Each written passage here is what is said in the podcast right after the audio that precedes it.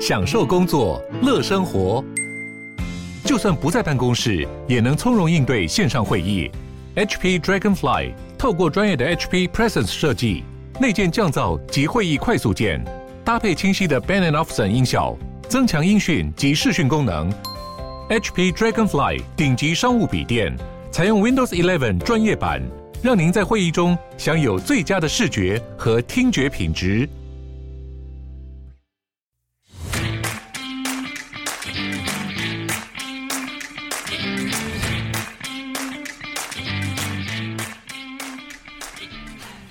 欢迎收听《小朋友学投资之不如小周记》。本周记内容皆为免费资讯，并无任何分析、推荐市场个股之意。在金融市场，我们应该要查证事实，而不是随着金融圈媒体起舞，造成每天不必要的担心。如果有公益团体需要小朋友学投资帮忙推广的话，请私讯我们下方的 email 连结。吵着吵着，竟然又过了一周了。我回想一下这周发生的事情，怎么好像从头到尾都还在吵升息啊？我已经忘记几周以前有说过了。接下来的这一年，我们应该就会面临到一直在吵升息的事情。今年要升几次？几月要升几码？因为发生了什么数据，所以接下来要变得升更快还是升更慢？那我们就来好好看看，为什么这一周明明在吵一样的事情，似乎越吵越严重，可是指数却都是在上周大幅弹升以后。这周却只有震荡呢，我们就好好来看看吧。第一，我们先看到原油价格小幅回档，还是在九十元左右的价位。几件比较大的事，大家还在持续担心的。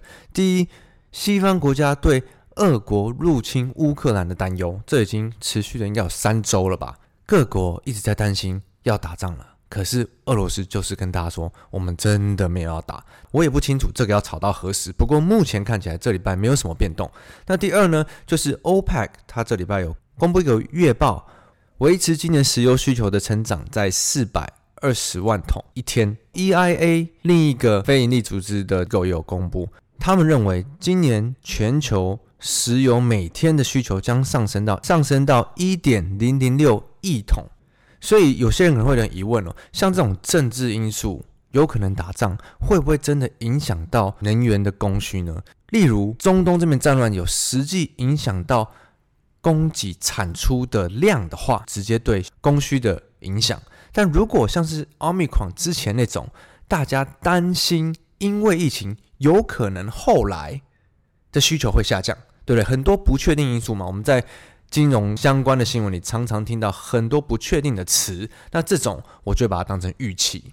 虽然目前看起来石油供需状况没有什么大问题，不过也有一派，像是高盛就认为，他们看今年石油的目标价看到六十几块，相对是市场的比较反方向，因为他们认为美国跟伊朗目前有一个核子协议谈判的制裁，所以如果美国放弃了这个制裁的话，伊朗将会重回产出石油供给。如果这个协议过了，那伊朗就有可能会加入这些产油国，那就有可能造成石油的供给大于需求。所以他们预估原油的产量在二零二二年、二零二三年都会远远大过需求。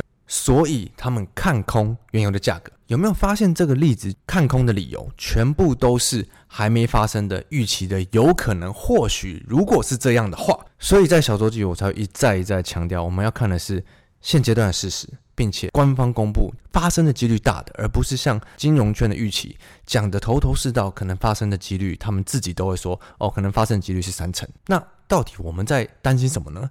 最近大家一直在吵的。升息也是一样的道理。好，我们接下来看到美国吧。美国这周我一样帮大家整理了三件大事啊。第一件就是有关升息。那上一周虽然种种的金融圈预测已经被联准会的官员打脸了，这不会浇熄他们继续猜热情，因为种种的数据，不管是就业的啊，不管是通膨的啊，都可以让他们找出新的话题来猜接下来的升息的状况是不是不一样。所以目前为止哦，大家预期升息的状况。共识应该是落在今年五到七次，但是因为这周公布了一个 CPI，就是个通膨指数的数据，七点五个 percent，远远的超过了经济家的预估七点三个 percent，远远的零点二趴，有这么严重吗？那所谓的 CPI 年增率就是物价从去年到今年这一年之间变贵了多少钱？从一九八多年最高的一年。那可是我们如果以常理来想哦，物价越来越贵，越来越贵，这是我们大家都知道的常识嘛。当然，CPI 指数也是越来越高啊。这似乎以我一个凡人的想法，我觉得一点都不意外。可是为什么高这零点二个 percent 这么严重呢？那就是因为市场预期 CPI 远远高了两个呃零点二个 percent，所以。接下来的升息可能在三月就会升两码，因为原本是一起一码嘛。七月升息有可能直接一口气升四码，感觉到这夸张的语调了吗？有没有每次发生某一件事，我们都会感受到一个哦很夸张的语调，然后市场就直接恐慌，直接有反应。就像这公布以后，美国指数是全部都先大跌的嘛。同时间，十年期的美债殖利率升破了两个 percent，殖利率已经涨到两趴了，之前从一点八、一点九到两趴了。不过，不知道各位听众有没有发现，这两个礼拜有一点不一样哦。公布的这些数据跟这些预期似乎是越来越严重，可是指数的反应已经没有再下跌了。这礼拜公布这些东西，不但下杀，没有继续再往下走，还是马上就拉起来了。但同时间，市场在崩盘的时候，十年的美债殖利率是一点八趴，现在已经大于两趴了。为什么市场还没有创新低呢？然后另一个数据给大家参考，查证以后，我们发现从一九五零年后有十二个加息的循环，每次升息的循环里面，十二个里面有十一次是上涨的，所以几率是九十一趴。唯一下跌那次还是因为是一个全球的经济衰退，所以也不是因为升息而崩盘的。既然从一九五零年来十二次升息都没有崩盘，但是这一次大家又觉得是不一样了，这次升息真的会崩盘，你怎么觉得呢？这个我就留给大家自己好好想一想喽。第二件大事呢，乌俄的紧张关系升温，因为俄罗斯这边一直在海陆军事演习，所以西方国家一直觉得他要打了，但是俄罗斯说没有嘛。大家不觉得这一周听到这件事相对变少了吗？是不是有可能因为市场没有再大跌了呢？所以不需要这个鬼故事吧。第三呢，就是这周的财报了。前两周我们有陆续的提到。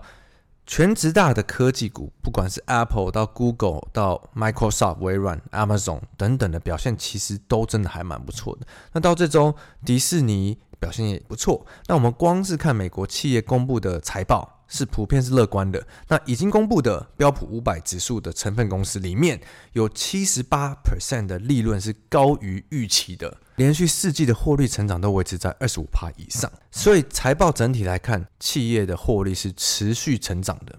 这周美国指数大部分都是在呃上下一趴 percent 震荡。这两周跌都说是升息，涨都说是财报良好。可这两个事件明明就是两个不同的事件，这就可以让大家好好的去观察。到底最终指数是要回归看企业的获利呢，还是要看接下来升息几码呢？如果三月多升息了一码，这种程度是不是会让这些世界级的大公司获利就变得不好了呢？反正多头的修正永远都是下跌，鬼故事一堆；上涨没故事，然后等到回到前高的时候，鬼故事又都不见了。我们就看看接下来会不会又是这一个千篇一律的套路呢？接下来我们很快的看到欧洲哦，欧洲最近也在开始炒炒升息了。市场觉得欧洲的央行要开始考虑收紧政策，所以最近的公债都在大涨嘛，几乎全球都在炒升息，然后公债殖利率大涨这件事。但是欧洲目前明显的还没到那边，唯一有在升息的就是英国。那英国这礼拜的指数又看到历史新高了，反而是一直升息的指数一直创新高。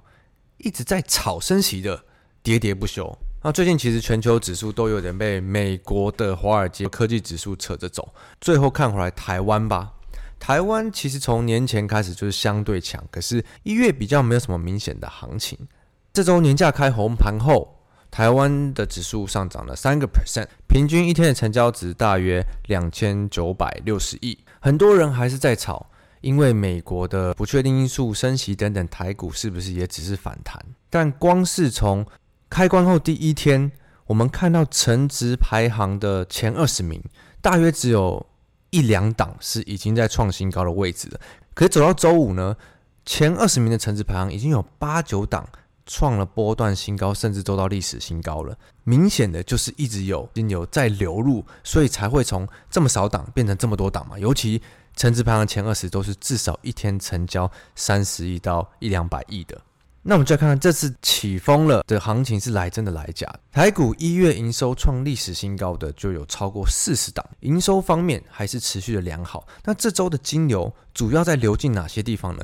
我们看到 IC 类的族群特别强，然后有一些 Wafer 的，有一些记忆体的，然后再看到有些甚至航空的族群都开始有明显的金流流入，然后开始创了波段的新高。不只是各种族群的资金轮动健康。光看到盘中很多个股往上走的方式，都是用我们第二季里面讲到这种急拉高升龙拳的涨法，这个买盘力道其实非常的强，法人积极买，例如说像相对短线的投信继续买进的力道也是相对的强，所以光是看成值排行金牛的部分是明显在这一周是持续的流入，真金白银的实弹是一直往里面砸的，不然不会在一周内从只有一两档新高到。变成很多档新高，续航力看起来都是比一月明显的强很多。这种时候是不是台股真的起风了呢？几率就相对的比较大。那我们就接下来看下周是不是这些强势的族群率先创新高的，可以带领走出一波主流的行情。那我们就下周再看喽。祝大家周末愉快，Happy Weekend！我是布鲁，下周见，拜拜。